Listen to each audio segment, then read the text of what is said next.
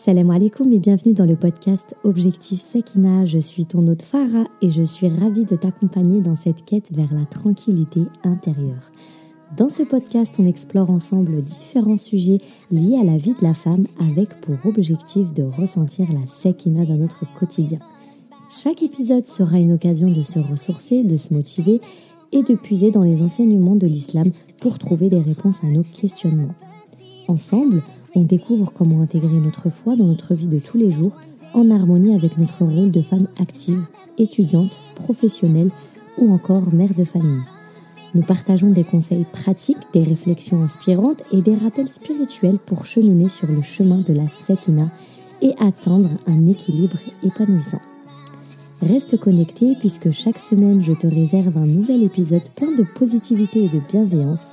Ici, c'est ta safe zone N'oublie pas de t'abonner pour ne rien manquer et de partager ce podcast avec tes proches qui cherchent eux aussi à trouver la Sakina. C'est parti, bismillah.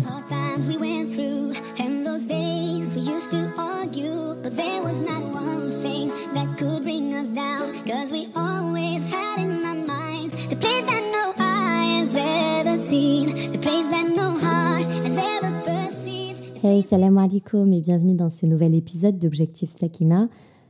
On se retrouve après la petite pause estivale rafraîchissante. Euh, j'espère que tu en as profité pour te ressourcer euh, de ton côté.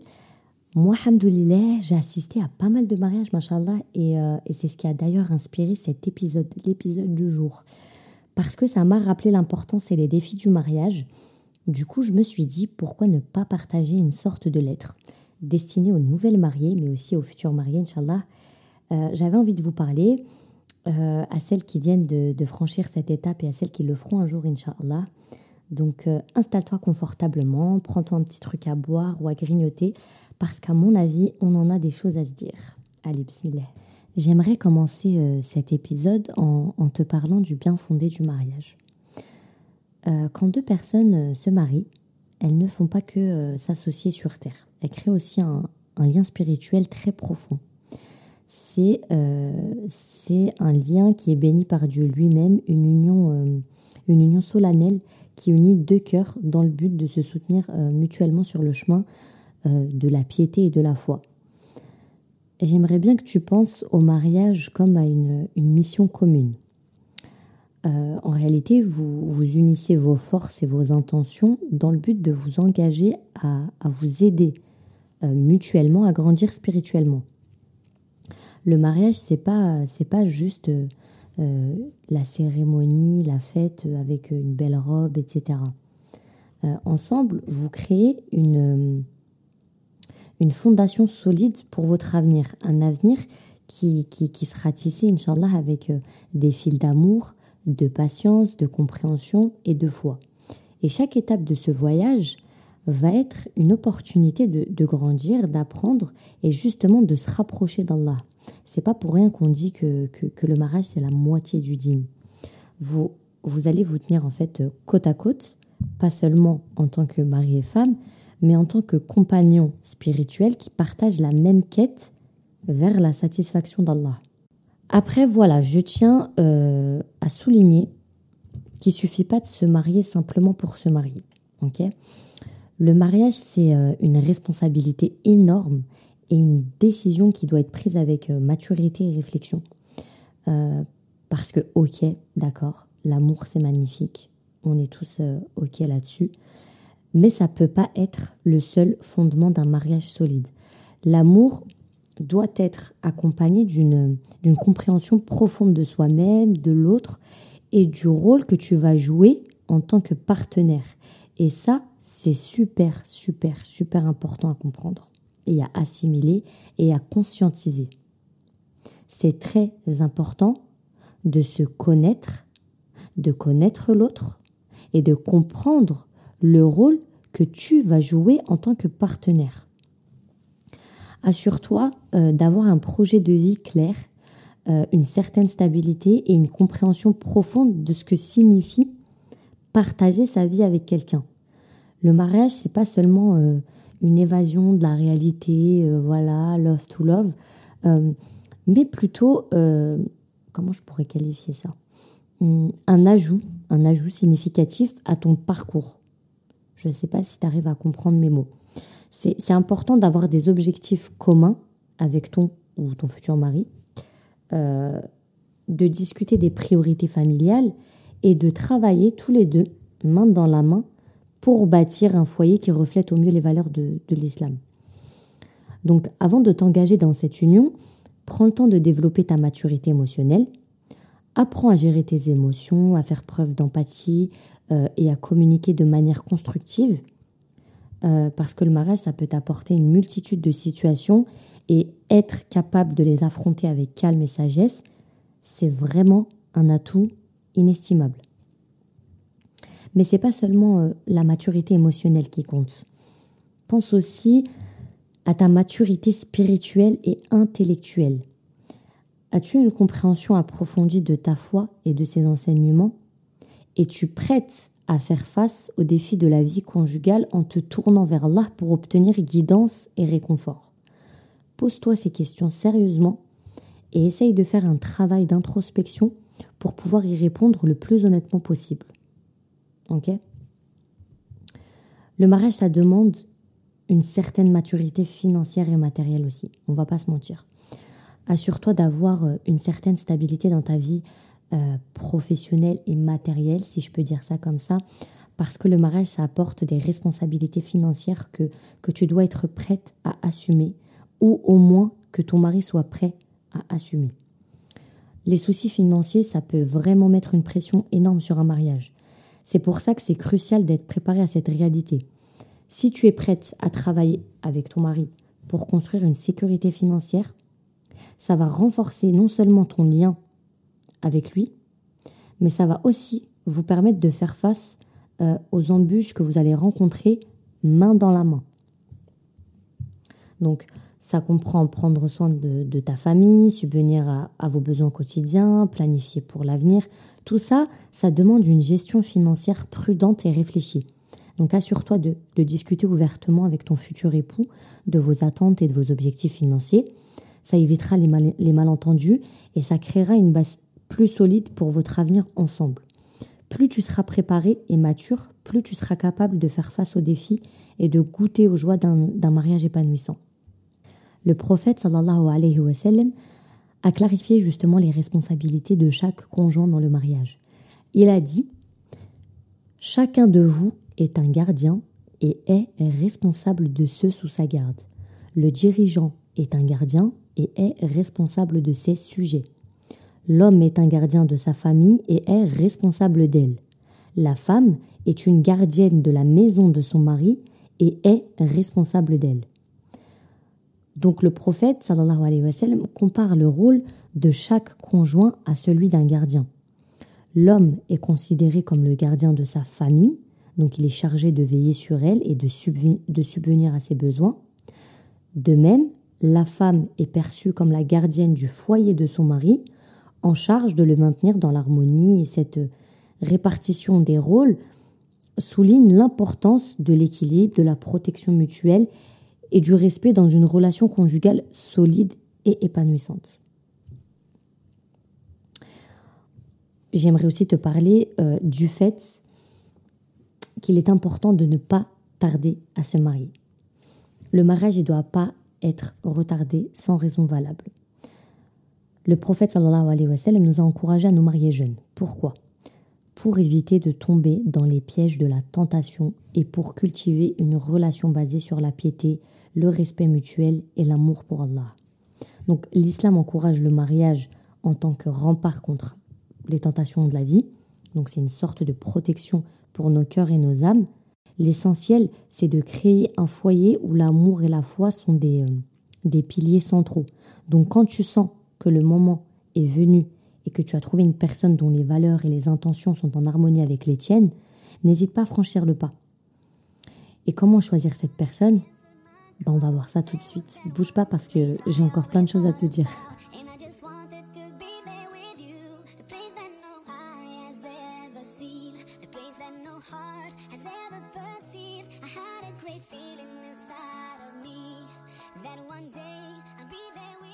Comment faire un choix éclairé au sujet du partenaire? Bah, Le choix du partenaire, c'est bien plus que euh, la création d'un foyer heureux.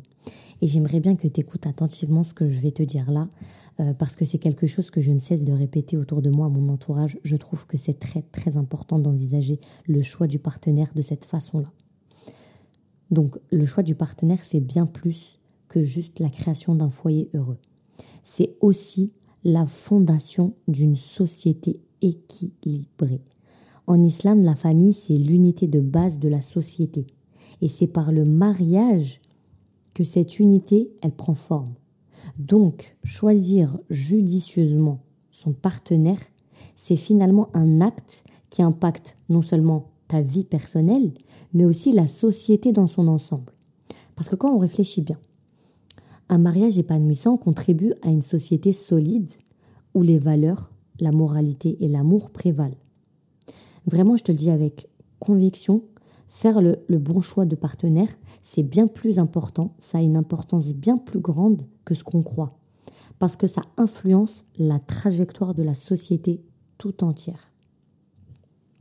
Et dans un monde où le bad boy euh, semble parfois euh, plus attirant que le, petit gentil d'à côté, euh, c'est crucial de, de garder les yeux rivés sur ce qui compte vraiment, c'est-à-dire la beauté du cœur, la noblesse du caractère et l'attachement à la foi. Plutôt que de se laisser séduire par les images idéalisées sur les réseaux sociaux, cherche quelqu'un qui te comprend, qui partage tes valeurs et qui aspire comme toi à se rapprocher d'Allah. Recherche un partenaire dont, la foi est solide, qui aspire à rapprocher son cœur d'Allah et qui vit selon les principes de l'islam. Quelqu'un qui t'encourage à grandir spirituellement et à rechercher la proximité avec Allah, je te le dis, c'est un trésor inestimable. C'est incroyable, c'est une pépite. Tout ça, c'est des qualités intérieures qui font durer l'amour et qui permettent à un mariage de s'épanouir dans le temps. Parce que le physique peut faner, mais la sincérité et la gentillesse ne perdent jamais de valeur. Un conseil précieux. Vraiment, ma sœur, écoute-moi. Observe attentivement comment cette personne traite sa famille, ses amis et les gens autour de vous. Ce sont des indices révélateurs de son véritable caractère. Une personne qui manifeste de l'empathie envers les autres, qui est attentionnée et qui montre de la compassion, c'est une personne dont le cœur et empli de bonté, et il ne sera que bon envers toi. L'attitude envers la famille, c'est souvent un indicateur fiable du caractère d'une personne. Donc prends le temps d'analyser comment elle interagit avec ses parents, ses frères et sœurs, parce que ça peut en dire long sur sa gentillesse, sa patience et son respect. Laisse-moi te rappeler que l'amour en islam, c'est pur, c'est sincère et c'est empreint de respect. L'amour, c'est pas juste une émotion, c'est aussi une action, un engagement, une décision consciente d'accord Une décision consciente de faire grandir cette relation en suivant les, préceptes de notre foi. Donc cherche quelqu'un qui va te soutenir dans ta quête vers l'agrément d'Allah, qui te guidera quand tu vas flancher et qui sera ton partenaire dans cette aventure spirituelle.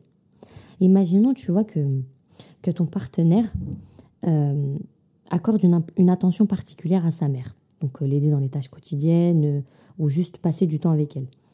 Ça, ça témoigne d'une personne qui sait honorer et respecter les liens familiaux. On est d'accord. Les valeurs de respect et d'amour qu'elle manifeste envers sa famille vont très certainement être présentes dans votre vie conjugale.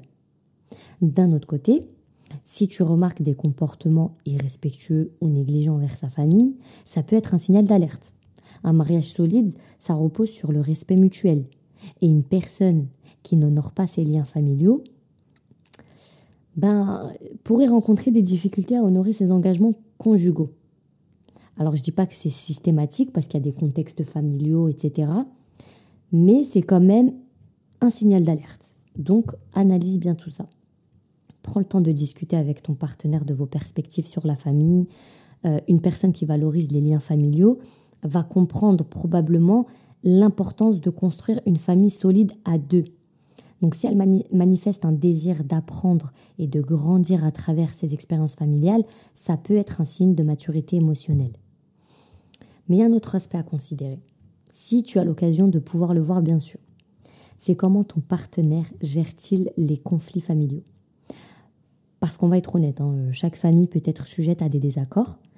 et l'attitude que, cette personne adopte face à ces situations, c'est révélateur de sa maturité émotionnelle et de sa capacité à résoudre les problèmes de manière constructive. Une personne qui sait gérer les désaccords avec amour et compréhension, elle est plus susceptible d'apporter ces, grandes qualités, je dirais, dans son mariage. De plus, si elle place Allah au cœur de la résolution de ces conflits-là, bah, ça témoigne d'une véritable foi, d'une véritable euh, crainte d'Allah, d'une connexion spirituelle et donc d'une volonté d'agir en accord avec les enseignements de l'islam. Et ça, c'est très important. Cherche quelqu'un qui, comme toi, euh, valorise l'amour, la patience et la résolution constructive des désaccords. Un mariage solide, ça repose sur des fondations de respect, de communication et de compréhension. Et c'est en observant ces aspects que tu pourras construire un avenir épanouissant avec ton partenaire, Inch'Allah. Après, il y a quand même un moyen simple afin de savoir si tu fais le bon choix. C'est de consulter Allah. La prière de consultation, donc salat istikhara en arabe, c'est consulter Dieu quand tu dois prendre une décision importante. Comme par exemple bah, choisir ton partenaire pour le mariage. Finalement, c'est comme demander à Dieu de t'aider à faire le bon choix. Enfin, c'est pas comme, c'est demander à Dieu de t'aider à faire le bon choix. Avant de, de faire cette prière, c'est bien d'avoir des informations sur les choix possibles et de réfléchir aux avantages et désavantages déjà de ton côté. Après ça, tu peux faire la prière en te tournant vers Dieu avec sincérité. Cette prière, c'est pas pour demander euh, un signe magique euh, qui va descendre du ciel, mais plutôt euh, demander à Dieu de rendre facile le meilleur choix pour toi. Il y a quelque chose à réciter de toute façon à la fin de cette prière-là, donc euh, tu peux trouver ça facilement sur, sur Internet. Mais cette prière-là, le fait de demander à Dieu de te rendre facile le meilleur choix, ça montre que tu fais confiance à Dieu. Parfois, tu n'auras peut-être pas de réponse immédiate, mais cette prière t'aidera à, être plus confiante que Dieu t'aidera à prendre la meilleure décision. quand tu es devant un choix important comme choisir bah, ton mari, euh, essaie de faire cette prière. Prie sincèrement. Et ensuite, reste attentive à comment tu te sens à l'intérieur. Parce que euh, non, d'accord euh, Ne t'attends pas à rêver de lui ou rêver de toi en robe blanche, lui à ton bras. Enfin, tu vois le, le genre, quoi. Sois attentive à ce que tu vas ressentir à l'intérieur de ton cœur. D'accord? Tu n'auras peut-être pas de réponse directement, mais tu te sentiras probablement plus tranquille avec la certitude que Dieu te guide vers le meilleur choix. Parce qu'il n'y a pas de mauvais choix. D'accord? La réponse que Dieu va te donner, c'est le bon choix. Que ça soit négatif ou positif, pour toi, c'est le bon choix. D'accord? Personnellement, je l'ai faite. Surtout au moment où avec ma belle famille, ça n'allait pas. Euh, donc si tu n'es pas au courant, que tu n'as pas trop suivi, tu peux toujours aller écouter l'épisode sur euh, la belle famille, il est disponible. Moi, je l'ai faite, cette, euh, cette prière. C'est simple. Après le Fajr, après le Dhuhr, après l'Asr, après le Maghrib, après l'Asha. Bref, cinq fois par jour, j'ai fait la prière de consultation. Après chaque prière. Euh, pas parce qu'il faut la faire après chaque prière, hein. tu peux la faire une fois, il n'y a aucun souci. C'est juste que moi j'étais euh, en situation de détresse maximum, euh, j'en ressentais le besoin. Honnêtement, j'en ressentais le besoin. ça me faisait du bien, c'était le moment où je me lâchais, je pleurais, Enfin, je me confiais à Dieu, quoi. Je me laissais complètement aller.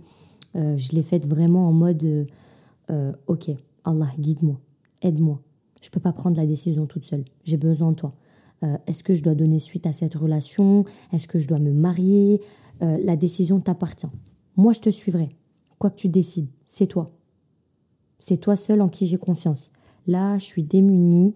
moi, je, suis incapable de prendre de une décision là tout de suite. J'ai besoin de toi. Je te suis, quelle que soit la réponse.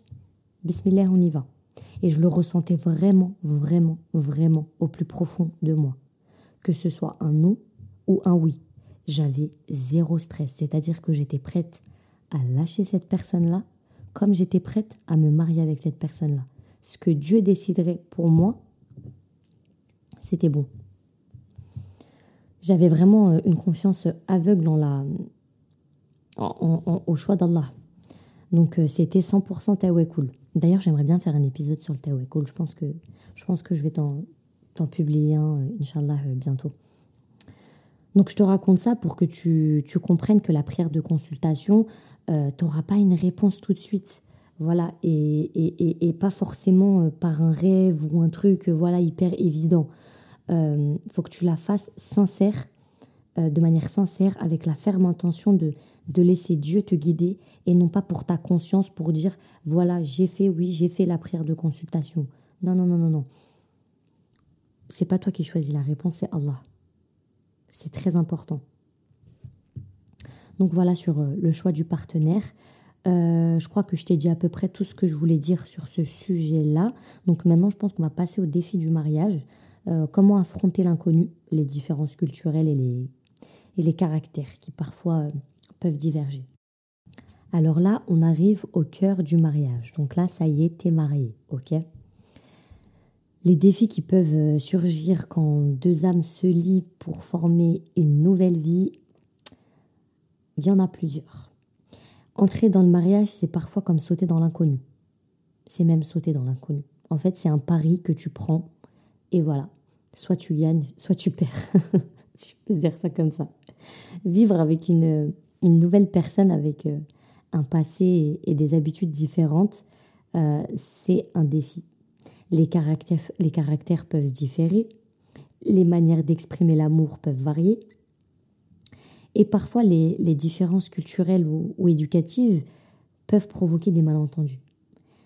Mais t'inquiète pas, chaque défi, c'est une opportunité de, de, grandir ensemble. Là, je diabolise entre guillemets un peu le truc pour, pour détendre un petit peu, mais c'est essentiel d'apprendre à communiquer avec compassion, à se comprendre mutuellement et à travailler main dans la main pour surmonter les obstacles. Parce que je te le dis, ça se fait main dans la main. Tu peux pas, toi, avoir cette volonté-là toute seule de ton côté et ton mari, non. Il a pas saisi ça. Ça marchera pas, c'est à deux. Vraiment. Ou inversement. Vraiment, c'est tous les deux. Ça marche pas l'un sans l'autre. Vous êtes une équipe. Imagine que que, que tu es là, t'entres dans le mariage avec une vision euh, idéale, euh, avec euh, voilà la vie rose, etc. Et tu te rends compte que la réalité, en fait, elle révèle pas mal de, de discorde. les caractères sont complètement différents, les manières de montrer de l'affection sont complètement différentes. L'un peut être plus démonstratif, tandis que l'autre, pas du tout. Vraiment, faut, faut conscientiser ça. Il faut vraiment le conscientiser que vous allez euh, peut-être vous rendre compte de grosses différences caractérielles, euh, éducatives, parfois culturelles. Euh, c'est important de le, savoir.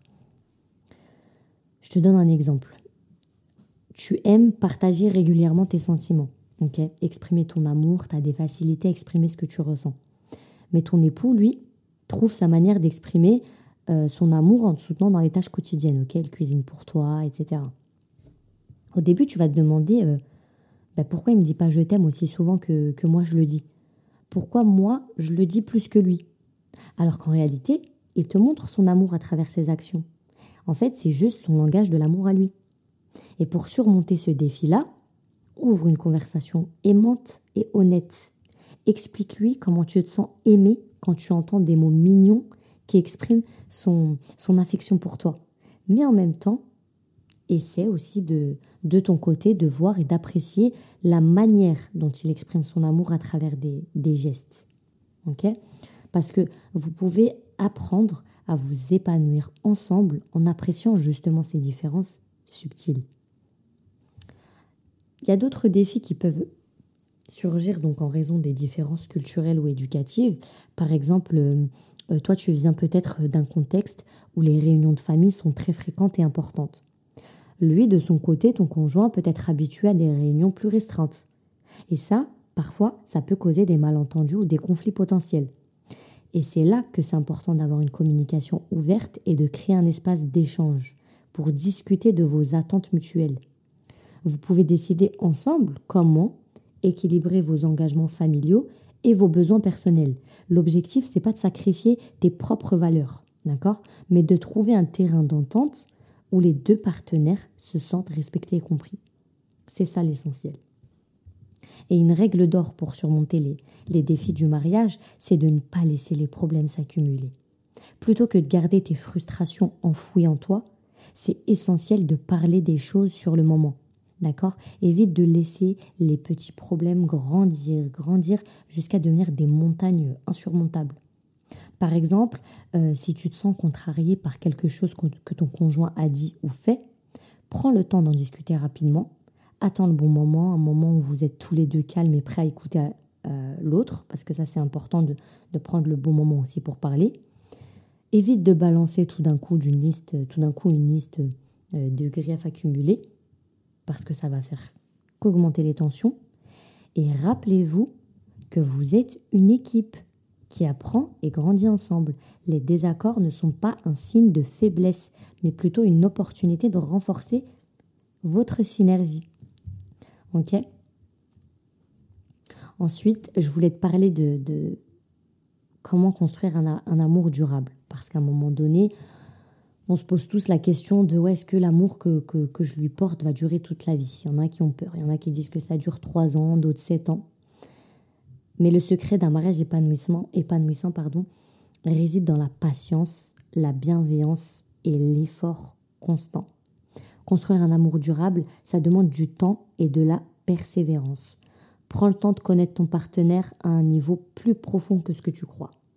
Partagez vos aspirations, riez ensemble, soyez des amis avant tout, c'est hyper important. Amusez-vous, taquinez-vous. Taquinez en plus, c'est une sunna. C'est très important d'avoir une relation amicale avec son mari. Euh, imagine que ton conjoint, euh, il a eu une journée difficile euh, au travail. Ben, prends le temps de l'écouter, de lui montrer que tu te soucies de ses sentiments. Écoute ce qu'il te raconte. Offre-lui ton soutien et tes encouragements. L'empathie et l'écoute active, ça renforce les liens d'affection et ça crée une, atmosphère de confiance dans votre relation. Il aura souvent envie de venir, de rentrer à la maison et de, retrouver sa petite femme pour lui raconter bah, sa journée, ses petites histoires, etc. Et inversement, c'est pareil pour lui. Surtout nous les femmes, on aime bien parler et on aime bien avoir cette petite oreille attentive. Donc, euh, rappelez-vous que vous êtes des individus avec des besoins et des désirs uniques, propres à chacun. Vous êtes aussi deux entités à part. Donc, prenez du temps euh, pour nourrir vos propres passions et intérêts d'ailleurs, tout en encourageant, tout en, j'arrive même plus à parler, tout en encourageant ceux de votre partenaire, parce que ça peut être euh, aussi euh, simple que de faire des activités ensemble, comme un cours de cuisine, je sais pas moi, aller vous promener dans la, dans la nature, faire du sport ensemble, peu importe. Tous ces moments partagés, ça renforce votre lien en vous aidant à grandir individuellement. Je ne sais pas si euh, tu arrives à comprendre ce que je te dis. Et n'oubliez jamais dans tout ça d'inclure Allah dans chaque aspect de votre vie à deux. La prière et la recherche de la guidance d'Allah, c'est ça qui va renforcer, vos, liens. Plus tu vas l'aimer en Allah, d'accord? Plus euh, cet amour va durer et sera plus fort. Et inversement, plus, en fait, finalement, plus toi tu vas aimer Allah, plus cet amour va grandir envers lui. Et lui, pareil, plus il va aimer Allah, plus Allah va lui mettre de l'amour pour toi dans son cœur. Et ça va grandir et grandir et ça va durer et ce sera solide. Donc euh, voilà, ma nouvelle euh, mariée ou ma future mariée. Le mariage, tu sais, c'est une aventure spirituelle très enrichissante. C'est un voyage euh, où l'amour, la patience et la confiance, bah, finalement, sont des sortes de boussoles qui vont vous guider. C'est un engagement envers Allah et envers l'autre. Et chaque moment, qu'il soit doux ou difficile, c'est une occasion d'approcher, de se rapprocher en fait plus près de, de Dieu. Je veux finir cet épisode en te parlant de notre prophète sallallahu alayhi wa sallam, qui nous a laissé un, exemple précieux de la manière dont, euh, dont il traitait ses épouses. Et j'espère que ça va t'inspirer euh, dans le choix de ton partenaire et de la façon dont, dont doit se passer un mariage. Son comportement envers ses épouses, il était empreint de douceur, d'amour, de respect et d'équité. C'était un modèle parfait de ce à quoi devrait ressembler la relation entre un mari et son épouse. Le prophète sallallahu alayhi wa sallam, il était attentif aux besoins et aux sentiments de ses épouses. Il les écoutait, il prenait soin d'elles, il les encourageait dans leurs activités. Il manquait pas de leur montrer de l'affection et de l'amour. Il était toujours prêt à les soutenir dans les moments difficiles et à partager avec elles les moments de joie. Sa manière de, résoudre les conflits, Elle était empreinte de sagesse et de diplomatie. Il laissait jamais la colère dicter ses actions, mais plutôt la patience et la bienveillance. Et le prophète sallallahu alayhi wa sallam nous disait le, le plus parfait des croyants est celui qui a le meilleur caractère. Et les meilleurs d'entre vous sont ceux qui sont les meilleurs envers leurs femmes. C'est magnifique. Le prophète sallallahu alayhi wa sallam partageait également les tâches ménagères avec ses épouses et prenait soin de leurs besoins quotidiens. Il n'hésitait pas à, s'impliquer dans la vie de famille, à jouer avec ses enfants, euh, à être tout simplement un mari attentionné. Il était humble et il n'hésitait pas à faire des compromis pour le bien de, de sa famille. Euh, il, était, euh, il avait un comportement qui était guidé par, par la miséricorde et la bienveillance. Il considérait le mariage comme une relation qui était basée sur l'amour et, et, le respect mutuel, comme je te le disais précédemment, et la coopération. Son exemple bah, nous enseigne l'importance de traiter nos épouses avec dignité, gentillesse et équité en suivant les enseignements de l'islam et en prenant modèle sur le meilleur des, le meilleur des meilleurs des hommes, le prophète Mohammed. En conclusion, le mariage en islam, c'est bien plus qu'une simple union. C'est euh, une voie vers l'amour, la proximité d'Allah et la croissance personnelle, où l'harmonie, la patience et la foi sont les piliers d'une relation profonde et durable. Je demande à Allah euh, humblement de bénir chacune de nous avec un mariage comblé de bonheur, de paix et d'amour, euh, qu'au sein de chaque foyer, sa lumière brille et guide les cœurs vers la piété et la bienveillance mutuelle. Pour toi qui n'as pas encore trouvé ton partenaire de vie, je demande à Allah de faciliter ton chemin vers un mariage béni, qu'Allah euh, ouvre pour toi les portes de l'amour et de la compatibilité et, euh, et qu'il te guide vers celui qui sera ton compagnon fidèle dans la vie. Qu'Allah nous accorde la sagesse et le discernement dans nos choix et fait de nos mariages des sources d'évélation spirituelle. Que nos unions soient des exemples de compassion, de respect et de soutien mutuel. Amin. N'oubliez pas de dire Amin. Donc euh, merci d'avoir partagé ce moment avec moi. J'étais trop contente de tourner cet épisode-là. Euh, j'espère que cette lettre t'a apporté réconfort et inspiration. Euh, n'oublie pas que je suis toujours ici pour toi. Tu peux me contacter sur mes réseaux sociaux euh, et même euh, en me laissant un petit commentaire ou une petite note, ça me ferait très très très plaisir. Euh, j'ai laissé aussi le mail du podcast dans la description, donc si tu veux m'écrire, tu peux aussi le faire par mail. Prends soin de toi et que la paix d'Allah t'accompagne.